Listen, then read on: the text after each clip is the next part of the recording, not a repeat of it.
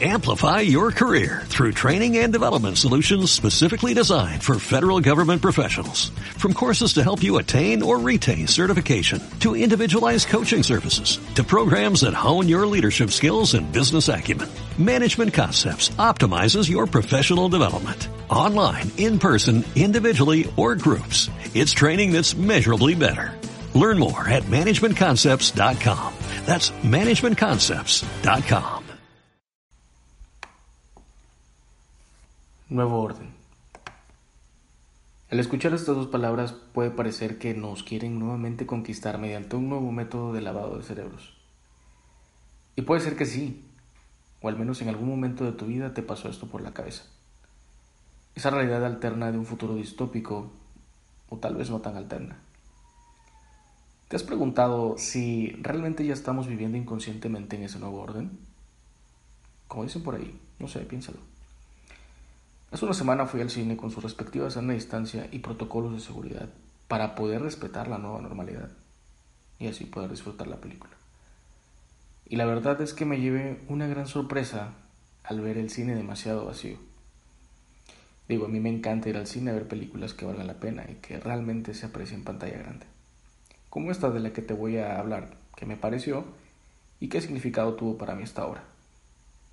Antes, quiero aclarar que no soy un crítico ni experto en cinematografía. Claro, me encantaría hacerlo, pero solo soy una persona que le encanta platicar y compartir experiencias. ¿Y por qué no hacerlo mediante este podcast? La película se basa en el año 2021. Siguen las protestas, sigue habiendo enfermedades, corrupción, escasos servicios médicos, nepotismo, racismo, clasismo y divisionismo. Y todo lo que pueda acabar en ismo. Al parecer la delincuencia subió un 110% la tasa de criminalidad en el país aproximadamente y a comparación de los años anteriores.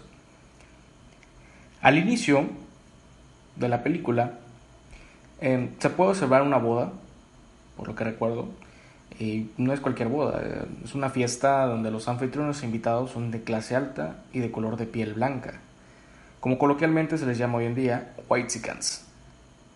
A lo lejos se podía distinguir que los atuendos no eran comprados en cualquier centro comercial, llena de personas vestidas de lujos en una casa situada en una de las exuberantes colonias de la Ciudad de México. Y por supuesto, con clase. Mientras tanto, por otro lado, el personal de servicio, o como ellos mencionaban, la servidumbre, con un aspecto al, diferente al de ellos, morenos, con rasgos definidos de nuestros antepasados aztecas, orgullosamente piel de bronce.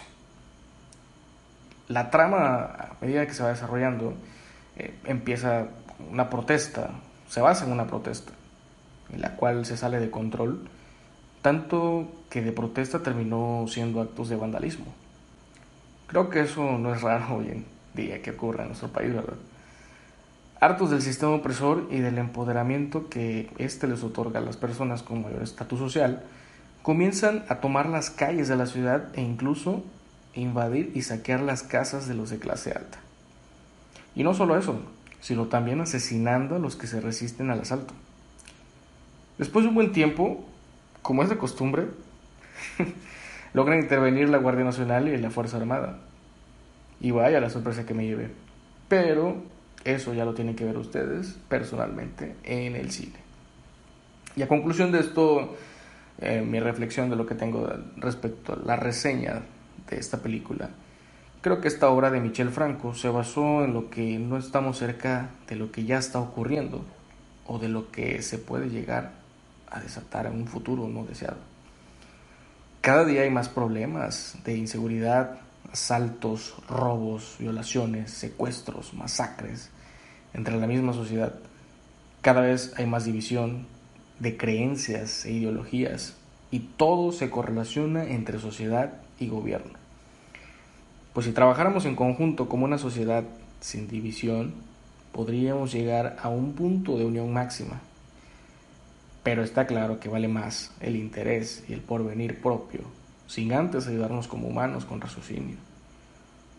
No puede ser que existan personas que ante las adversidades que ocurran se aprovechen de la situación. Es ahí donde te das cuenta de la disyuntiva moral que existe en nuestro entorno.